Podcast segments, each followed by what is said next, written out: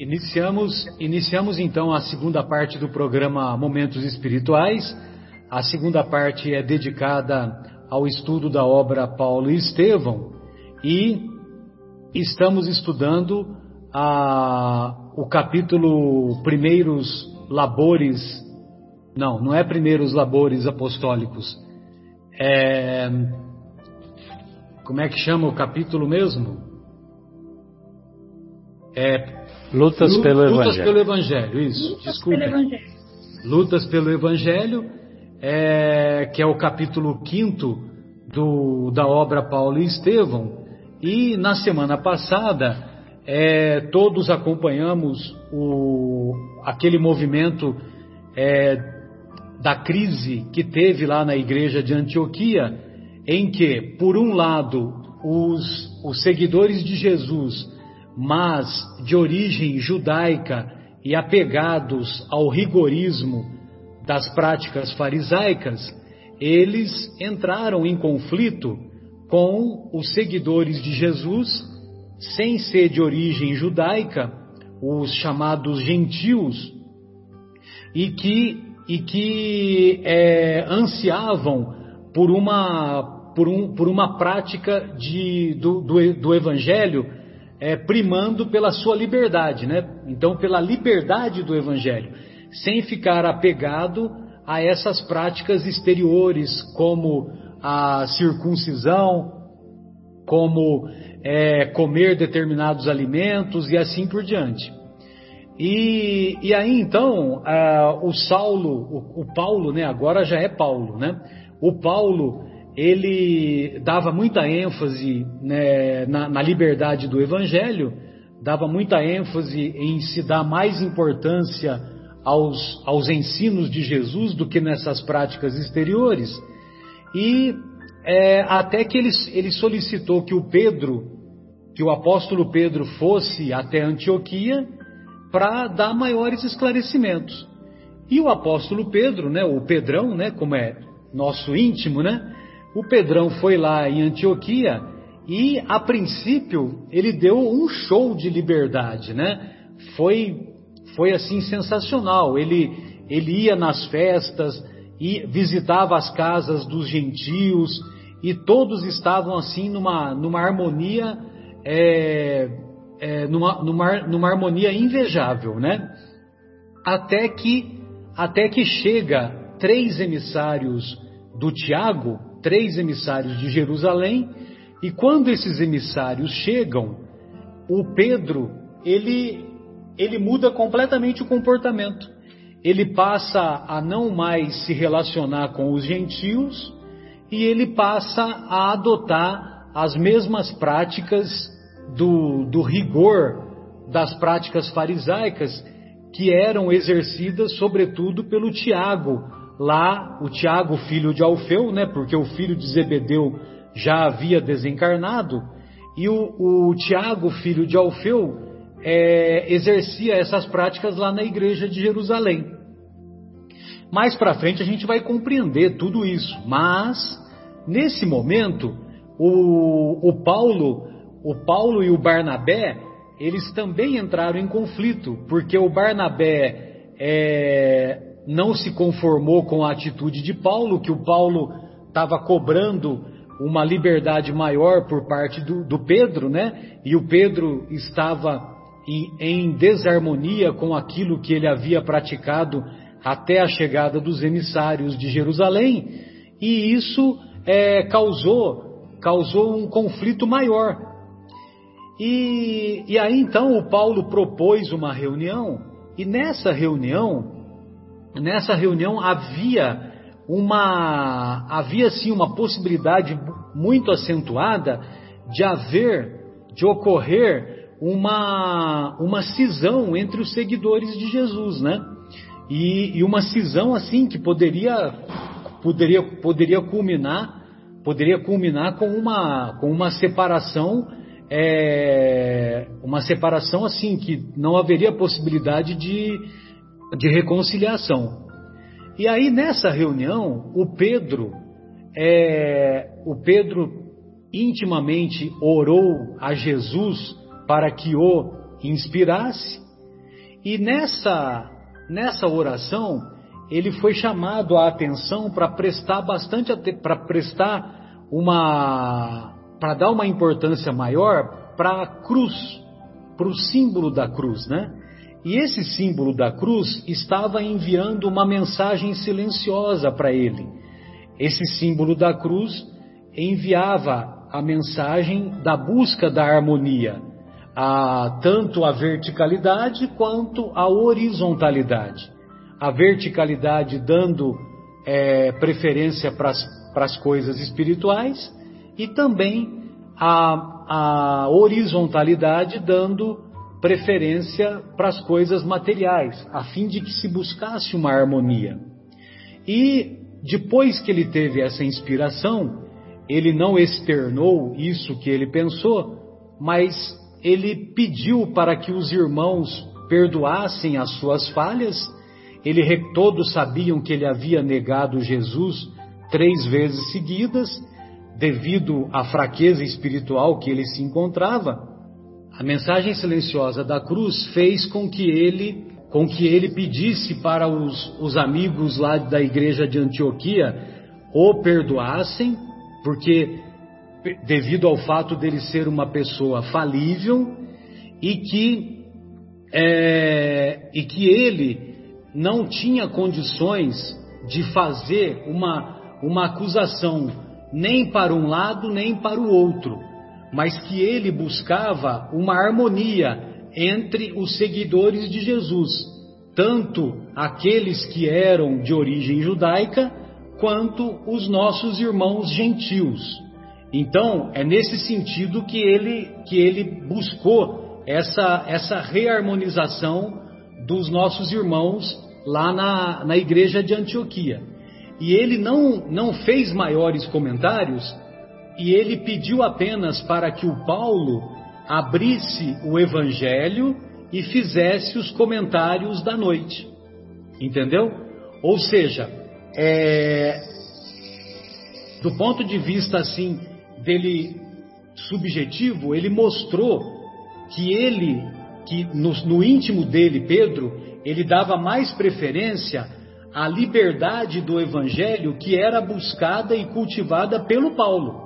Entendeu? Mas lógico que ele não externou essa, esse posicionamento, porque ele buscava o equilíbrio entre as duas os, os dois grupos de seguidores, aqueles que eram mais aferrados ao rigorismo farisaico e aqueles gentios que não eram dados às práticas exteriores. Bem, e é nesse, nesse contexto é que entra a parte que me ficou reservada, né? Ou seja, tem uma, um comentáriozinho que o, o Emmanuel coloca que o incidente a todos deixara tal ou qual perplexidade, mas as atitudes prudentes e afáveis do pescador conseguiram manter a coesão geral a respeito do Evangelho, para continuação das tarefas santificantes. Então, ele ficou ainda alguns dias lá em Antioquia e depois que ele se certificou que Paulo e Barnabé haviam se reconciliado, porque essa confusão toda fez com que, com que Barnabé ficasse de um lado, protegendo o amigo Pedro, e Paulo ficasse de outro lado, protegendo os amigos da gentilidade. Entendeu? Aí depois que o Pedro percebeu que houve que houve uma uma harmonia entre ambos, né? Que não que, não, que eles não partiram para ressentimento, que não partiram para essas paixões inferiores, vamos dizer assim. Então o Pedro pegou o caminho de volta para Jerusalém e, e eles tinham combinado também que, que esse assunto voltaria a ser estudado com mais, voltaria a ser discutido é, com mais profundidade, é, para que ficasse estabelecido essa real necessidade de se seguir as práticas exteriores, sobretudo a prática da circuncisão, ou não. E algum tempo depois, o, o Paulo ele, ele pediu para que o Pedro, quando houvesse a possibilidade de fazer essa reunião, que o Paulo enviasse os emissários para que alguns amigos da igreja de Antioquia se dirigissem para Jerusalém para discutir essa questão. E o Paulo prometeu para os seguidores lá da gentilidade, lá de Antioquia, ele prometeu que ele é, obteria é, cartas da igreja dos apóstolos galileus que garantissem a posição dos gentios na doutrina consoladora de Jesus. Então, o objetivo do Paulo era ir até Jerusalém para obter essas cartas que davam, que garantiam a participação dos gentios lá na, na doutrina de Jesus, né? Para que não ficasse uma exclusividade dos judeus, né? Muito bem. E ele, o Paulo, resolve levar o Tito. E nós vamos ver que a presença do Tito lá em Jerusalém tem um porquê, né? É, então ele resolve levar o Tito na, na, na para essa reunião lá em Jerusalém, porque ele tinha reconhecido que Tito era, era um jovem, é, um jovem de muita lucidez, muita inteligência, a serviço do Senhor. E ele, naquela viagem que teve, naquela primeira viagem que ele fez com Barnabé, o Tito ficou na tenda lá em Antioquia, trabalhando como tecelão. E quem ensinou a prática da, de tecelão para o Tito foi o próprio Paulo. Então, ah, tem um outro trecho aqui que eu separei, que o Emmanuel diz assim: Desde a vinda de Tarso, Tito afeiçoara-se-lhe como um irmão generoso, notando-lhe a índole laboriosa, Paulo ensinara-lhe o ofício de tapeceiro e fora ele o seu substituto na tenda humilde. Bem, aí na véspera de partir para Jerusalém, e aí eu estou encerrando a minha, a minha fala, né? Na véspera de partir, o Paulo subiu à tribuna e renovou a promessa de obter as cartas, as cartas esperadas pelo gentilismo. Embora ele tenha subido à tribuna e, e renovado a promessa, evidentemente que aqueles, aqueles seguidores de Jesus que eram ligados às práticas exteriores do judaísmo endereçaram um sorriso sorrisos irônicos que eles mal disfarçavam, né? Os, o, aqueles nossos irmãos que estavam em Antioquia e que eram e que eram ligados às práticas exteriores do judaísmo. Bem, então é nesse contexto que o Paulo vai para Jerusalém e, e também só tem mais um detalhezinho, né? Que antes do Pedro partir para Jerusalém, ele, no seu íntimo, ele falou: olha, ele pensou, vai ser bom que os nossos irmãos de Antioquia vão nos visitar lá em Jerusalém, porque eles vão presenciar e detectar as inúmeras dificuldades que nós somos portadores, né? Lá, que nós enfrentamos lá em Jerusalém. Então, nesse contexto, eu vou passar então a, a, a exposição para o nosso querido Marcos Melo, e o Marcos Melo vai dar continuidade aos acontecimentos e às reflexões. Viu, Marcos? Muito obrigado. Beleza. Obrigado você, Marcelo. É, então, assim, é, dando continuidade a esse trecho, né? Partiram então para Jerusalém o Paulo, né, em companhia de Barnabé, e do jovem Tito, devia ter uns 19 anos ou 20 anos incompletos, como cita Emmanuel, né? É, e dois outros ajudantes. Né? E nessa viagem para Jerusalém, ela foi muito vagarosa, como escreve é, o Emmanuel também, vagarosa, escalando todas as aldeias, né? Ah, até a própria é, geografia do local, ela é muito acidentada, né?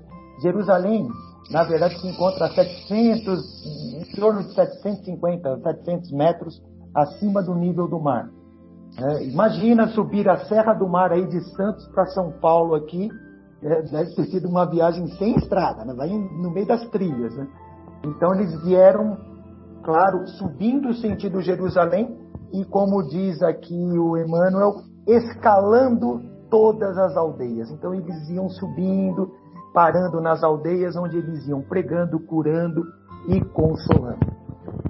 Chegando em Jerusalém, né, foram recebidos por Pedro e João, ficaram assim bastante surpresos né, com, com as ampliações, com as instalações que já haviam no local.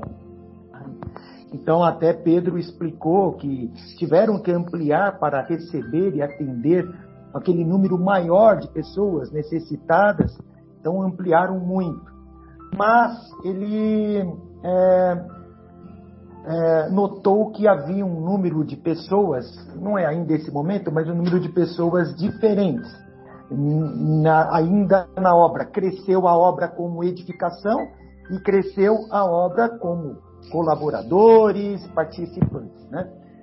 Mas, enfim, eles, é, depois de, de, de, de, serem recebidos por Pedro e João, foram recebidos por Tiago. Né? E vem aí as observações de Emmanuel, né? Paulo achou Tiago muito diferente, diferente daquele Tiago que ele já havia visto. É, esse Tiago, né, Marcelo, é o filho de Alfeu, né? Eu acho que é o Tiago o mais novo, né? É, acho que é o mais novo. O primeiro foi decapitado por Herodes, né? Ele tinha sido já né, morto. E esse Tiago, ele. Não, o, primeiro Tiago é o filho de Zebedeu. Ele, ele, eu não, não sei exatamente qual foi a morte dele, é, mas ele é irmão do João, João Evangelista. E, e, e, ele, e ele morreu em uma das perseguições que teve no capítulo anterior, inclusive, entendeu? É, que está descrito é. no capítulo anterior. Perfeito. É, então, para falar a verdade, eu não me lembro agora exatamente. Eu acho que até fala qual é a, qual foi o gênero de morte. É bem possível que tenha sido por lapidação mesmo. É, eu, Mas... eu vi é, no Atos dos Apóstolos, no Ato dos Apóstolos, desculpa, não é na obra, nós estamos acompanhando a obra, na verdade, né, de, de, de Paulo e Estevão. Mas Atos dos Apóstolos diz que ele foi é, decapitado por ordem de Herodes. Ah, né? sim, mas aí é outro Herodes, né? Tá isso. certo. É isso mesmo. Exatamente. Perfeito, Herodes obrigado. Imagina. Não, mas assim, tô lendo o que está no, nos atos, tá? Não é exatamente no Sim. mas apenas como uma informação. E, e, e aí o Paulo achou o Tiago realmente radicalmente transformado, né? E que lembrava que ele tivesse uma feição de, de, mestres de Israel, né? Estava com hábitos farisaicos, né? É, quais esses hábitos? Eles não, nem sorria, ele estava com semblante, aquele semblante mais sério, mais sisudo, né? Até isso tinha mudado. Então Paulo sentiu isto dele, estava com olhos, aquela presunção de superioridade, né? Ou seja, é, raiava nele a indiferença, né? ou ele estava também, citando é, é, Emmanuel, é, estava com gestos de um sacerdote do templo em momento de cerimônia. Ou seja, ele conviveu com o Mestre Jesus. Bastou alguns anos, me parece que ele esqueceu o que o Mestre passava, aquela lição de simplicidade, de humildade, de tratar os, os irmãos, né, os, os outros como irmãos, né, todos iguais. Né? E Tiago com esta, com esta mudança de atitude, mais em função é, do, do, do, do é, como é que farisaísmo. Farisaísmo, muito obrigado. Né, em função do farisaísmo, alterando a sua forma de agir, né, é, fugindo um pouco da raiz que ele, como apóstolo, né, deveria ter muito mais forte nele. Né? E Paulo, parece que Paulo, sem conhecer o Mestre, estava, estava com, com aquele sentimento do Mestre nele muito mais forte até do que Tiago, que já havia se transformado. Tá? É... Interessante também, Marcos, é que o Emmanuel ele descreve o olhar, né, dos, das personagens, né? É muito frequente ele falar isso, né? É. Os olhos deixavam perceber uma presunção de superioridade que raiava pela indiferença, né? Que, você, que é o que você falou anteriormente, né? É, Mas isso é a descrição do olhar, né?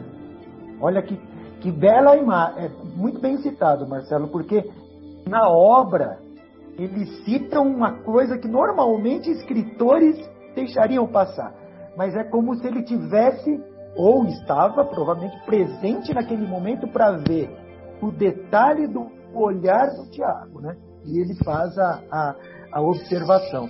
Maravilhoso, muito obrigado.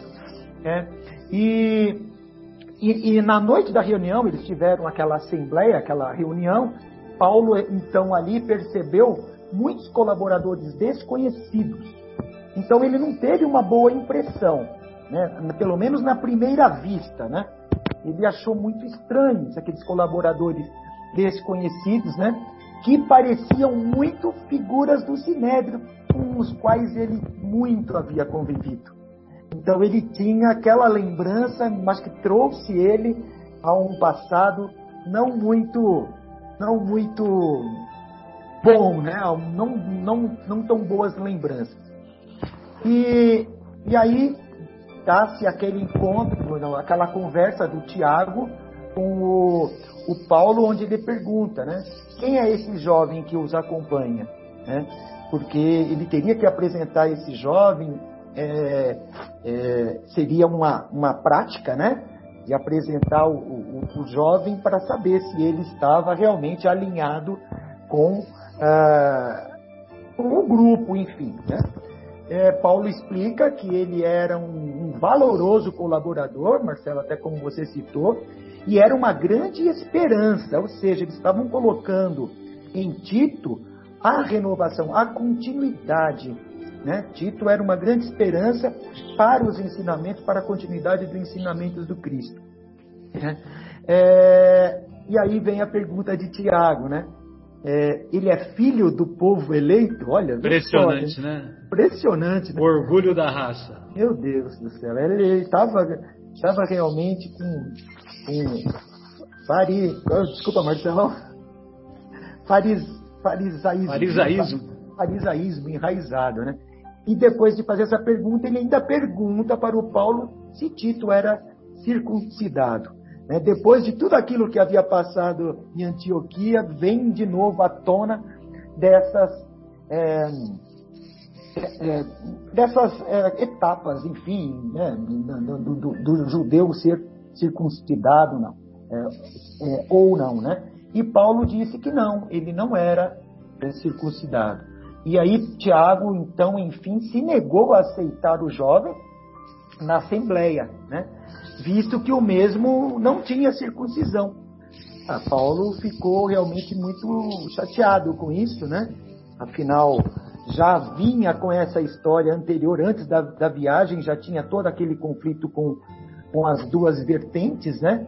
E Paulo cita o seguinte: não, então vamos levar isso, apelo à decisão de Pedro, meio que já imaginando o que havia se passado em Antioquia, né?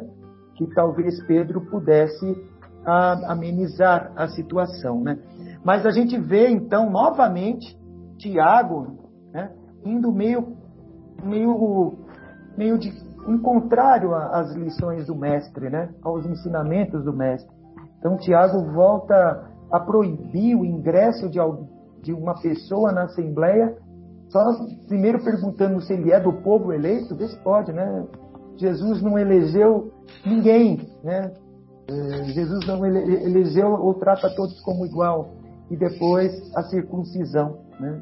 Como o fato da circuncisão é, negando o acesso a uma, a uma, pessoa à Assembleia cristã, é uma Assembleia cristã, é, por ele não ser circuncisado. E agora vamos ver na sequência aí, né, o Mauro, né, Mauro? Ô, ô Mauro, e aí? É, Como é que se dá os é acontecimentos a partir daí? Como é que fica? Então, você vê que é interessante, né? O, o Pedro, de novo, é colocado numa situação difícil, né? Ele já teve que resolver um conflito lá em Antioquia, né, entre o, Paulo e o Barnabé, e agora de novo ele é colocado numa situação é, de decisão, de, de conciliação, melhor dizendo, né? Então ele tem que decidir entre o impasse que é entre o Tiago e o Paulo. Né? O Paulo defendendo os gentios e o Tiago defendendo o faraizismo, mais especificamente na, na, na, na colocação da, da circuncisão.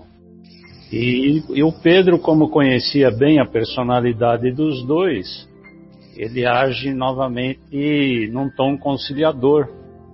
E diz que aquela reunião era exatamente para resolver esses conflitos, né? Aquela assembleia tinha como de pano de fundo estabelecer novas diretrizes para os trabalhos da Casa do Caminho. E aí ele toma a decisão de, de que Tito deve realmente ser circuncisado. Ele imagina, isso fica claro a gente lendo, né? Que aquilo era para não criar um conflito maior na Assembleia, né?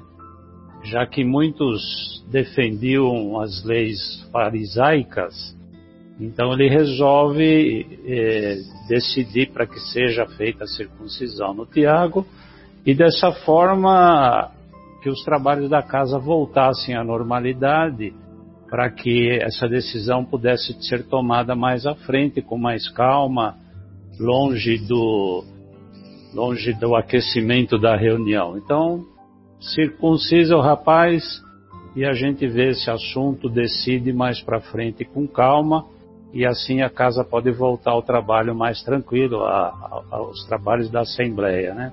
É, um lado cedendo, então já fica mais fácil Exato, o caminho né? para a harmonização, né, Mauro? Tira o calor da discussão, né? Exato. Apesar de um dos dois lados vai ficar chateado. E é o que acontece com Paulo, né? Porque a decisão não agrada nada ao Paulo, né? Exato. A gente, a gente sabe que o Paulo tem um espírito impetuoso, né?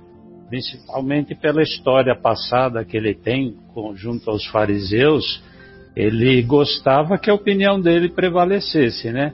Apesar de toda a convivência é, com os ensinamentos de Cristo que ele já tinha, né? Mas ele continuava sendo um espírito impetuoso e, aliás, foi esse espírito impetuoso que conseguiu com que ele levasse o, o, o cristianismo para frente. Porque se ele não fosse impetuoso, lutador, guerreiro, provavelmente ele teria desistido já na, na primeira vez que ele ficou lá pelo deserto, né?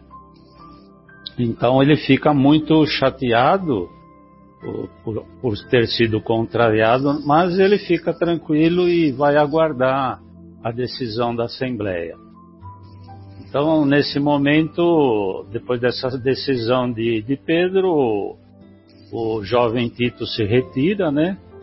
E a, reunião continua para que os assuntos sejam mais discutidos com calma, inclusive aspectos é, que são estranhos ao Evangelho de Jesus. Eles estavam discutindo determinadas coisas que não faziam parte do Evangelho de Jesus. Mas Paulo fica lá tranquilo, aguardando a, a conclusão dos debates. E Paulo fica tão chateado com a decisão que lhe contraria que ele tem o impulso de abandonar aquela reunião. Mas ele se contém, e aliás, voltando um pouco, por que, que ele quer abandonar? Porque ele sabe da hipocrisia dos companheiros que estavam lá defendendo tradições judaicas, e, e ele, como ele conviveu junto com os judeus, ele sabia exatamente o que se passava na cabeça dos judeus, né?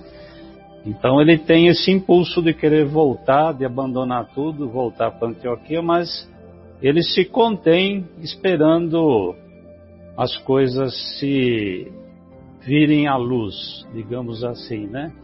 Então, é, de certa forma, ele tem até que se humilhar, ficar quietinho, aguardando as decisões da Assembleia. E mesmo porque, como o Marcelo colocou antes, né?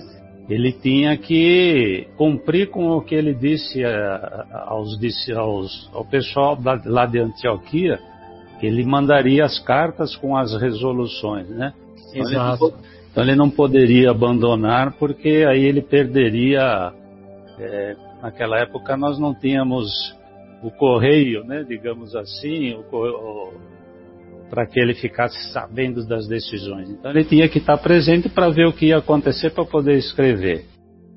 Então ele acompanha o debate e ele acompanha o debate e as questões iniciais eh, que eram colocadas eram no sentido de introduzir modificações no Evangelho de Jesus. Chegou-se até o ponto, Emmanuel relata, né, que, que alguns chegam ao ponto de comparar os gentios a gado, a bárbaros, que só serviriam para trabalhos pesados, né? Como se fossem realmente escravos que iriam trabalhar para os uh, iriam trabalhar para os trabalhadores da casa, né? Os povos eleitos, é. Os povos eleitos, exatamente.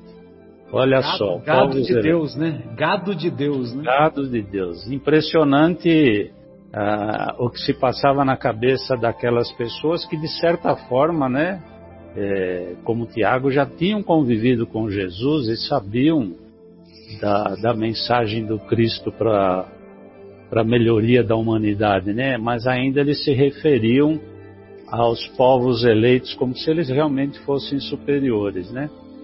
Então muitos temas fúteis foram colocados ali naquela reunião em discussão e até a, a regulação de alimentos impuros, como a lavagem das mãos. E aí eu faço até uma conexão com a primeira parte do Evangelho, onde nós falamos, nós falamos da pureza, né?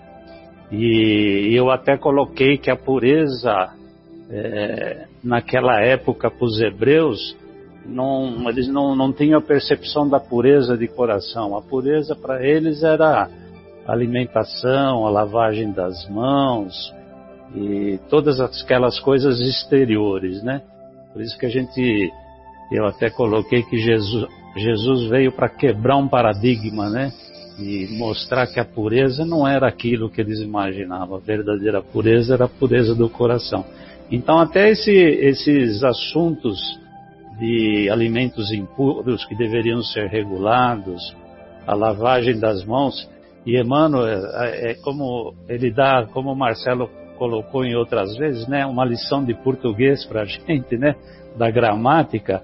Ele fala, eu até anotei aqui para mim não esquecer, eu achei, quando ele fala de, da lavagem das mãos, ele fala de ablução das mãos, né? Exato. É, eu nunca tinha ouvido essa palavra. Eu também não, tive que procurar. eu, eu já tinha lido esse livro anteriormente, mas não tinha me dado conta nessa palavra, na ablução, né? Então veja que eles discutiam determinadas coisas naquela assembleia que estavam totalmente fora dos ensinamentos de Jesus no Evangelho, né?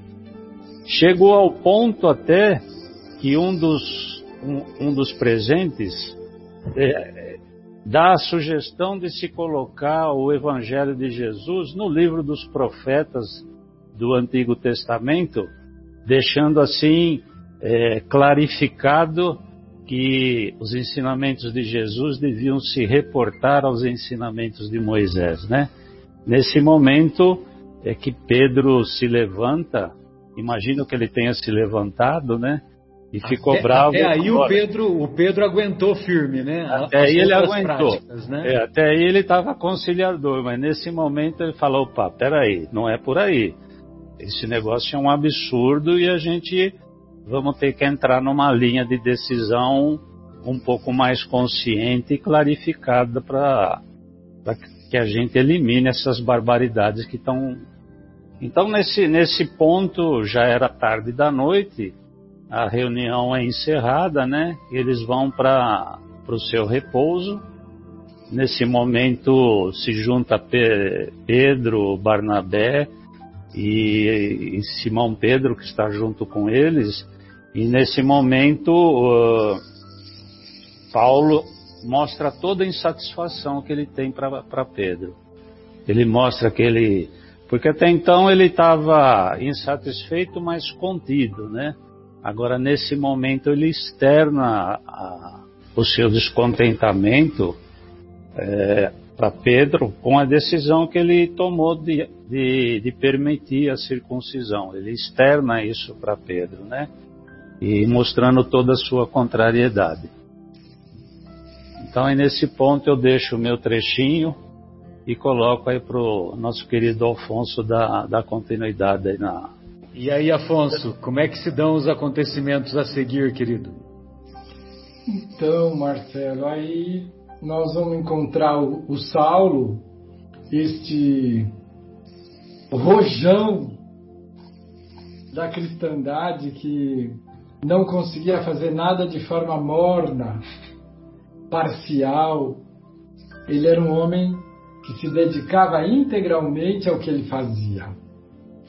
Então, ele ficou muito contrariado porque foi a primeira situação já derrubou a expectativa dele, ele tinha levado o Tito, e, e o Simão Pedro ponderou de maneira muito, muito sábia. Falou: Nós estamos aqui para decidir a, a respeito da circuncisão. Não está decidido. Então é justo que o rapaz se submeta ao processo da circuncisão antes de participar, como nos pede o Tiago, que tem mostrado um profundo trabalho junto à comunidade. Você vê claramente a intenção de não ferir suscetibilidades. E aí vem o meu comentário pessoal, é, se puder estar tá errado, eu assumo o erro porque a nossa tentativa é de entender os bastidores dessa situação, até para tirarmos conclusões que possam ser utilizadas no nosso dia a dia. Então, observemos que a luz age sempre de maneira muito legítima. Não há estratégias ou caminhos curtos, atalhos, para nenhuma implantação eh, da luz. A luz sempre respeita todos os pontos de vista, ela não cria atrito para que o fermento da discussão alimente mágoas, ódios. Onde a luz aparece, é preciso que a água da luz dissolva ou apague as labaredas do desequilíbrio. Então era muito justo que nós caminhássemos com muito vagar, com muito cuidado. E é exatamente o diálogo entre Pedro e Paulo. Paulo fala: Eu estou muito contrariado. Essa situação me desagrada muitíssimo. E aí, o Simão Pedro, esse nosso generoso amigo espiritual, que em tantas vezes representa a nossa própria condição humana, mas que aí ele representa toda a sabedoria da vivência, né? do pai espiritual que ele se transformou para aquele grupo de almas. E ele diz: Olha, Paulo, nós precisamos ter muito cuidado, nós precisamos usar de toda a nossa habilidade para criar um ambiente pacífico. A obrigatoriedade ainda vai ser discutida. Você não deixou um compromisso que você assumiu junto aos pertencentes da comunidade de Antioquia, ele falou sim, é verdade. Como, como a lembrar, Paulo, olha, se você se comprometeu com levar o resultado, você precisa pagar o preço. Porque nós temos essa dificuldade. Se nós estamos, ou achamos que estamos de posse dos argumentos legítimos, aí nós queremos até cortar a cabeça para alcançá-los. E não é esse o caminho. O Simão Pedro está nos mostrando, apesar de termos uh, argumentos válidos e sólidos, a implantação também é importante. Nós estávamos lidando ali com o cristianismo nascente. A, a figura de Tiago, e eu vou defendê-lo agora, que o Emmanuel fala que ele assumiu a aparência de um patriarca, de um participante do sinédrio, era extremamente importante que ele fosse visto dessa maneira pela comunidade judaica do momento, para que eles sentissem algum respaldo e não ameaçados por esta nova comunidade que surgia com é, objetivos e filosofia tão diversa. Uma planta nascente que não podia se submeter ao rigor de uma instituição que estava ali solidamente construída, não estamos dizendo que estava construída sob alicerces de verdade, mas eles estavam implantados, eles tinham a, o poder às mãos para decidir a permanência ou a eliminação da casa do caminho. Então a figura de Tiago é muito importante nesse momento de transição. Vejamos que tudo isso passou e a comunidade criou vida nova e chegou até os nossos tempos. Se não fosse a atitude de Tiago, talvez não teria passado de uma tentativa. Muito bem, então nós vamos é, entendendo que a forma, a forma como nós implantamos os objetivos da luz são também importantes. E é exatamente a palavra de Pedro. Reconheçamos que nós precisamos chegar a soluções precisas. Ou seja, não podemos nos é, precipitar, nós não podemos nos é, tornar ansiosos em atingir objetivos, criando problemas que vão impedir exatamente a fixação do mesmo objetivo. Isto é característica da luz. E aí, com esta ponderação, o nosso querido doutor Paulo de Tarso, ele reflexiona e ele diz: Olha, custa-me a concordar. O ex-doutor da lei, né? O ex-doutor da lei. Bom, ele continuava doutor da lei, não é? É. Só não tinha o reconhecimento, mas ele, embora custasse a aceitar aquela situação com a argumentação de, de Pedro, ele diz: não tenho outro recurso a não ser me submeter. Isso também para ele era uma situação muito difícil. E nós vamos entender perfeitamente, porque você tem que ceder. A gente não quer ceder, a gente quer ganhar a discussão, seja lá o que for. Bom, tem muitas situações que a gente precisa engolir sapo, né, Afonso? Aliás, eu tenho um amigo que diz que às vezes não é só o sapo, a gente engole a lagoa junto. Pois é. Para que você possa caminhar e obter o resultado necessário. Exato. Para que haja um mínimo de harmonia, né?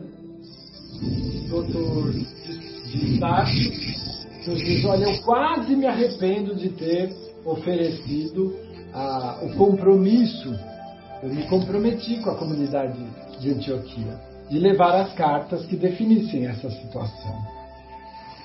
Então, nessa hora, mais uma vez, o nosso Emmanuel diz que os olhos do, do nosso querido João fitam Paulo de uma maneira, quando ele se mostra tão indignado com a situação, né?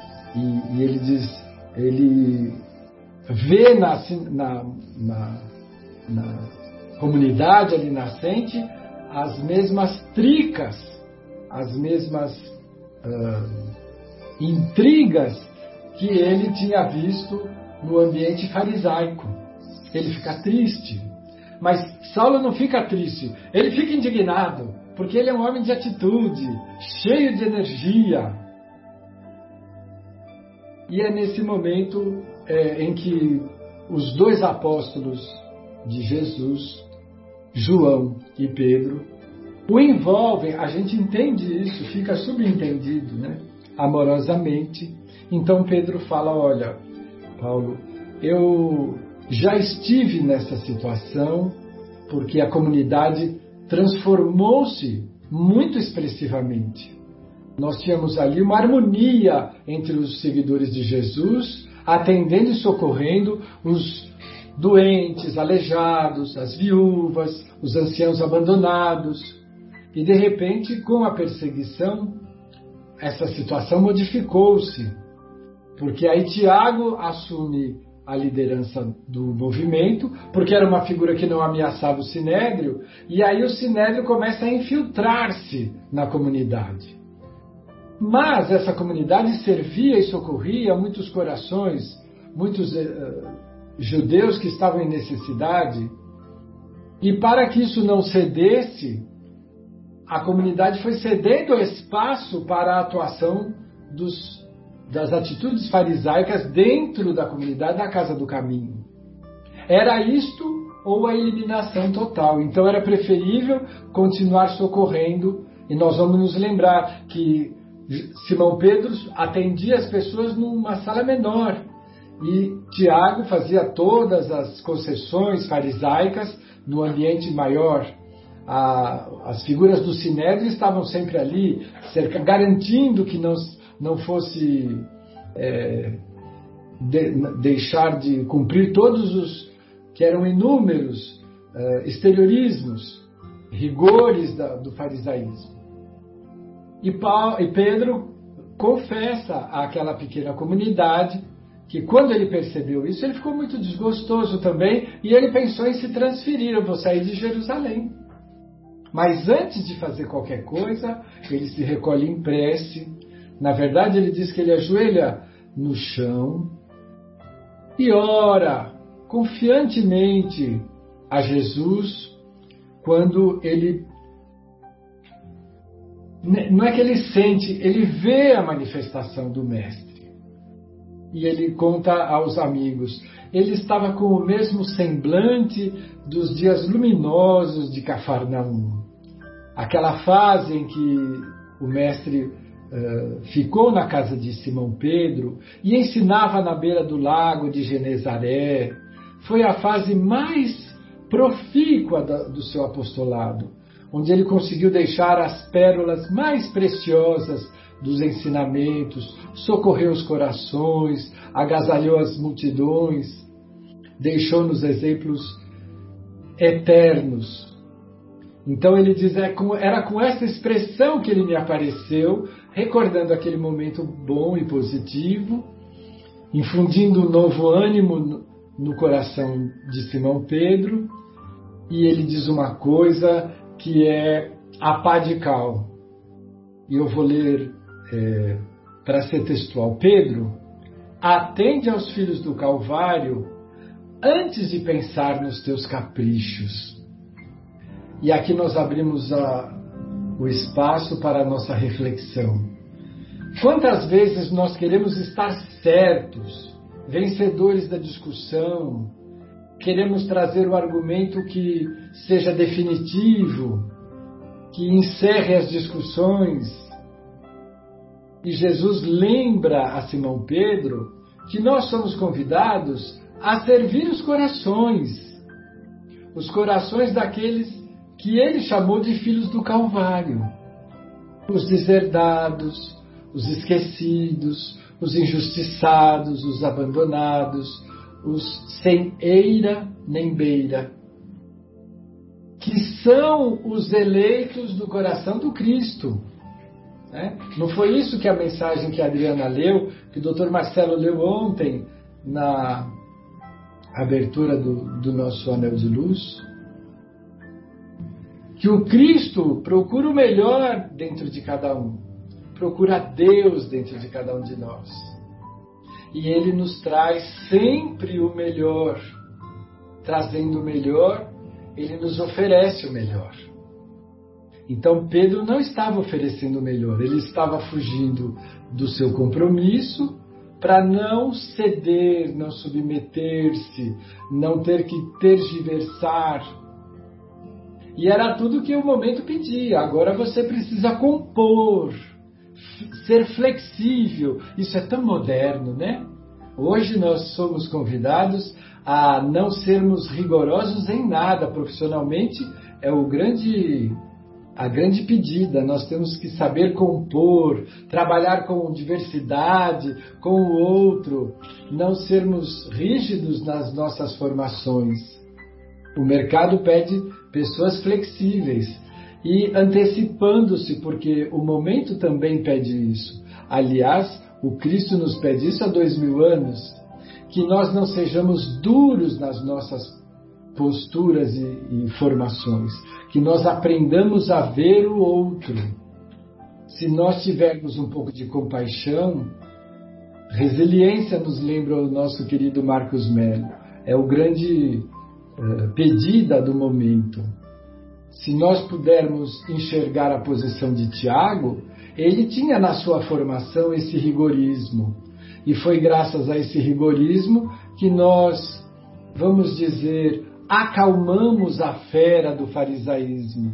Ela não nos devorou, ela conviveu conosco à custa de é, abrirmos mão por algum tempo da nossa liberda, libertação, enquanto ainda é, a, tínhamos atitudes farisaicas uma delas era a circuncisão, as carnes impuras e assim por diante, a ablução das mãos. Então, nós precisamos, enquanto as coisas não se modificavam com o tempo, atendê-las, sem que disso nós nos transformássemos. Nós manteríamos a nossa, o nosso objetivo, como foi feito com a comunidade iniciante. A comunidade estava começando. Então, com uma atitude como esta, Simão Pedro diz: Olha, eu orei na minha, no meu desejo de me mudar, e o Cristo diz: Atenda aos filhos do caminho e não dê muita atenção aos seus caprichos. Porque o Cristo, antes de ir embora da convivência conosco, com os apóstolos, ele disse: Amai-vos como eu vos amei, sem pedir retribuição, sem exigência. E Pedro estava exigindo. Eu vou ser líder, mas tem que ser do meu jeito. Não pode ter o Tiagão. E o Tiagão estava lá para garantir que a gente não morresse na praia antes da hora. Então nós temos uma lição muito importante para que nós pudéssemos aprender até hoje e continuarmos aprendendo com Simão Pedro, com Paulo. Vocês acham que Paulo estava errado? Não. Paulo estava coberto de razão, de compromissos morais, de, tentando defender seres muito dignos, que não eram judeus. Mas Pedro também estava certo. E estava mais do que certo, estava orientado por Jesus que nos, nos pede para não darmos muita atenção aos nossos caprichos. Nossos caprichos não são importantes, importante é o objetivo da nossa atitude, da nossa ação, a propagação do bem, da luz, não ferirmos suscetibilidade, não despertarmos o pior no próximo. Isso é nossa, nossa responsabilidade. É responsabilidade de todo aquele que enxerga um pouquinho mais além do que o outro, porque nós já sofremos um pouco mais, já passamos por situações que o outro vaidoso, orgulhoso, ainda acha que está arrasando. E ele não sabe quanto vai custar isso para ele retroceder ao patamar original e refazer as construções eternas dentro da nossa alma. Então deixemos que o outro se atrapalhe, se avance, grite vitória, não tem importância. Se nós estivermos dentro do, do nosso é, equilíbrio, nós e a nossa consciência, sabemos que estamos fazendo o melhor. Se não tivermos o aplauso da situação do momento, não tem importância. Isso não é importante. Importante é a tarefa caminhar, os esforços no bem não sofrerem e criarmos o melhor ambiente para que a verdade plasme com esta uh, ambiente favorecido o melhor para todos. E desse jeito, é, Pedro termina a minha participação, né? O Senhor recomendava minha atenção para os portadores da cruz. Desde então, eu, Simão Pedro, não desejei nada além do que servi-los. Por isso que ele cala. Não é com esforço, com sacrifício, com sofrimento. Ah, eu vou ficar quieto, mas eu estou sofrendo aqui. Não. Porque Simão visava atender o máximo de corações sofridos dos filhos do Calvário, os portadores da cruz. Aqueles de nós que estamos carregando as consequências dos nossos débitos anteriores. Na visão daqueles que não têm a visão reencarnacionista, são os que os portadores da dor. Mas essa dor tem origem, e a origem não é outra senão os nossos próprios equívocos. Então, há todo um conjunto de justiça e de harmonia, mas também de misericórdia. Nós podemos nos transformar. O Cristo nos auxilia a nos modificar. Judas, Maria de Magdala, Saulo, Zaqueu, todos são figuras que atingem a transformação. E nós queremos seguir essa, essa trilha, essa rota. E Simão encerra a sua uh, argumentação com esta pérola, não é? que ele estava desejoso de servir aos filhos do Calvário. Muito bom, Afonso. E, e, esse diálogo, eu fico imaginando esse diálogo, né, é, ocorrendo entre o Simão, o, o, Simão Pedro, o Paulo e com a presença do João Evangelista, né, que deve ter sido assim um diálogo de uma culminância, né, nas suas nas suas emoções mais elevadas, né, a tal ponto que que o Pedro estava com os olhos úmidos, né? E o, e o nosso querido Paulo, ele, por sua vez, ele ficou impressionado porque ele se lembrou do diálogo que ele havia tido, aquele diálogo que ele havia tido lá na, na periferia de Tarso, quando ele teve aquele encontro inesquecível com Abigail, né? Aqueles ama, trabalha, espera, perdoa, né? Que ele que ele recebeu esse roteiro da Abigail, né? E inclusive com a presença do Estevão, né? Todos nos recordamos dessa parte, né? E ele e naquele diálogo que ele teve com a Abigail, ele se recordou da expressão filhos do Calvário, né? Olha só as lições, as lições que vêm do mundo espiritual, como que diz o Kardec, né, que é a, a, a unidade do pensamento, como é que é? O ensino, é, o ensino simultâneo dos espíritos, né? Como é que é que você, vocês se recordam? Tem um, tem uma colocação que o Kardec faz, a universalidade, isso, obrigado Afonso, a universalidade do ensino dos espíritos, né? Então, a, a, a expressão filhos do Calvário, dita por Abigail, demonstra que a Abigail também, também era do círculo do círculo do mestre, né? Assim como Estevão. Então ele se recorda da, da expressão é, filhos do Calvário e, e evidentemente que ele continua a estabelecer o diálogo e ele, né? Todos sabemos que o Paulo tem uma uma personalidade tenaz, uma personalidade decidida, né?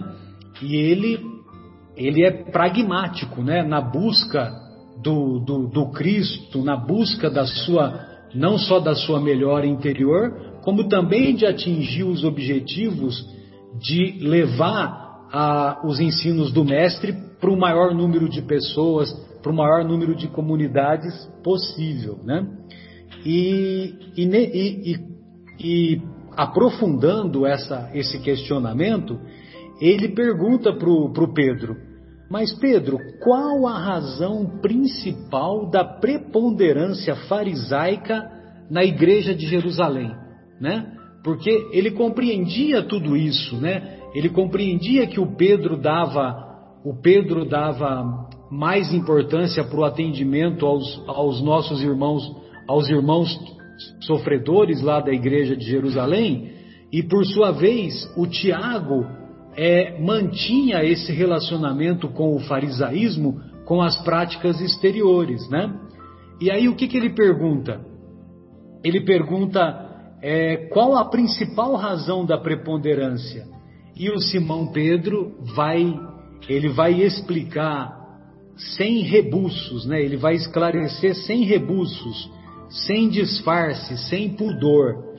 Ele vai esclarecer que as maiores dificuldades giram em torno da questão monetária, né? Olha só a questão monetária começando a aparecer lá no cristianismo primitivo, né?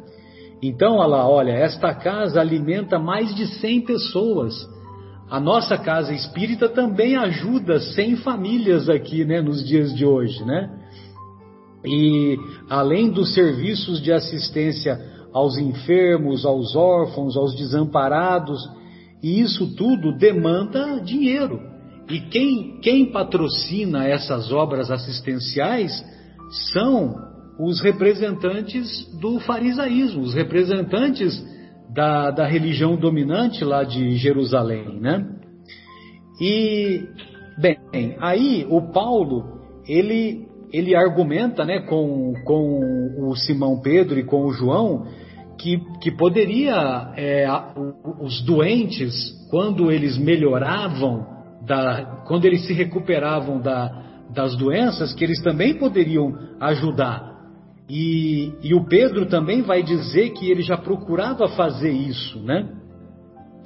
Então, ele diz que é, esses detalhes não foram esquecidos, e mesmo assim, a igreja está onerada de despesa e dívidas que sem a cooperação do judaísmo não não conseguia avançar nas obras, né? Ou seja, havia uma dependência muito grande dos representantes do judaísmo. E era uma dependência de ordem financeira. Simples assim.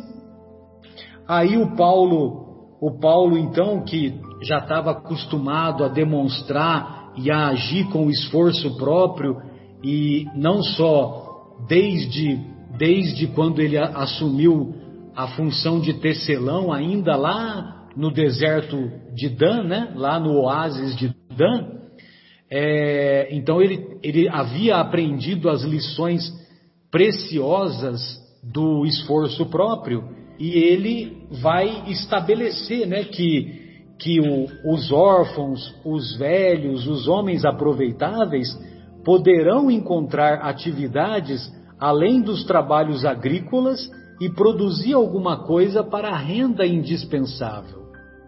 Então ele vai dizer que cada qual trabalharia de conformidade com as próprias forças, auxiliando a manutenção das obras assistenciais da igreja.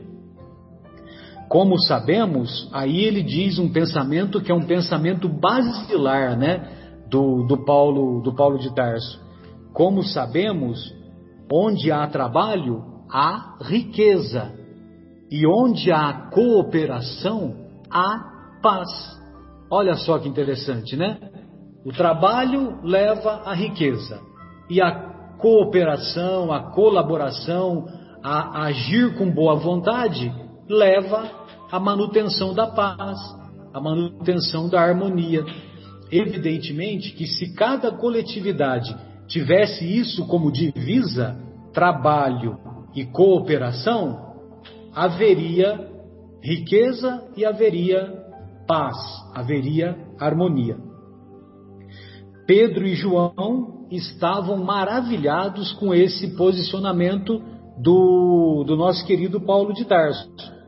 E o, só que eles, eles disseram assim para o Paulo: Paulo, o projeto é extraordinário, disse o Pedro, e resolveria grandes problemas de nossa vida. Mas o dinheiro, né? Interroga, o dinheiro, onde encontrar os fundos indispensáveis ao grandioso empreendimento? Aí o ex-rabino responde, né? O Mestre auxiliará nossos bons propósitos.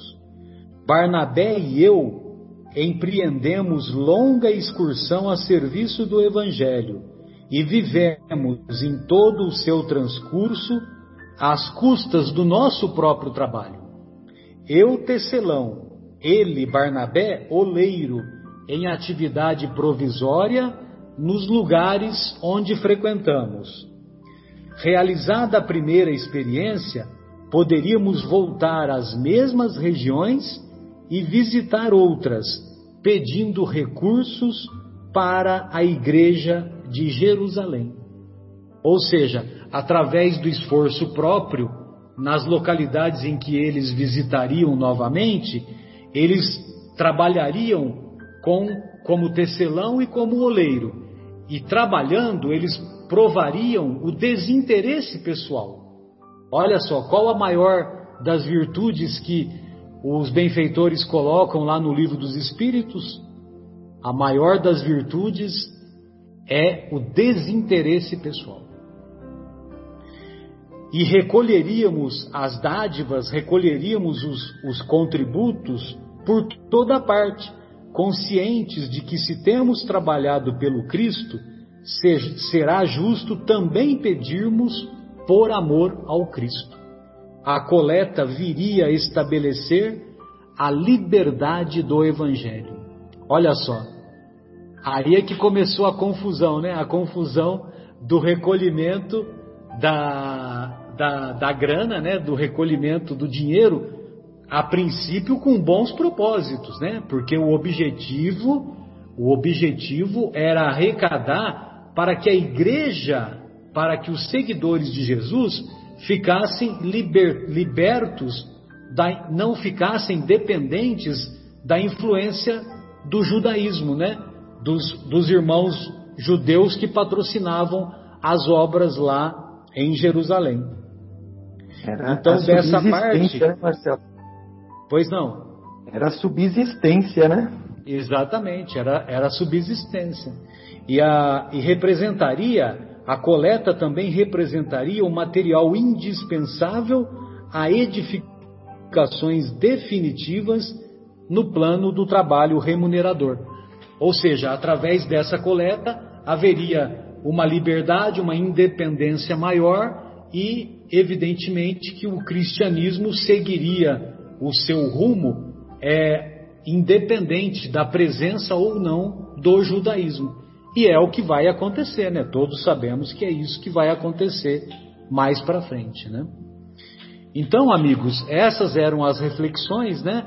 E, e, e, o que me chamou mais a atenção foi esse comentário anterior, um pouquinho antes, que o Paulo deixa bem claro: onde há trabalho, há riqueza, onde há cooperação, há paz. Não à toa, em uma de suas cartas futuramente, ele vai escrever: Quem trabalha, come. Quem não trabalha, não come.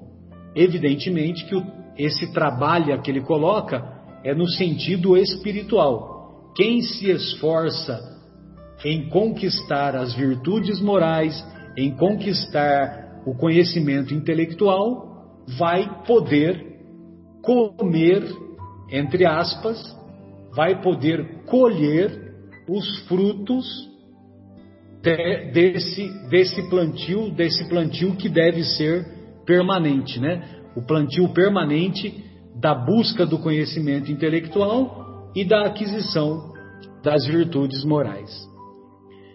Bem, amigos, então essas eram as minhas reflexões e eu gostaria de perguntar para o Afonso e para o Marcos se eles têm mais alguma colocação, senão nós vamos nos despedir dos nossos estimados ouvintes.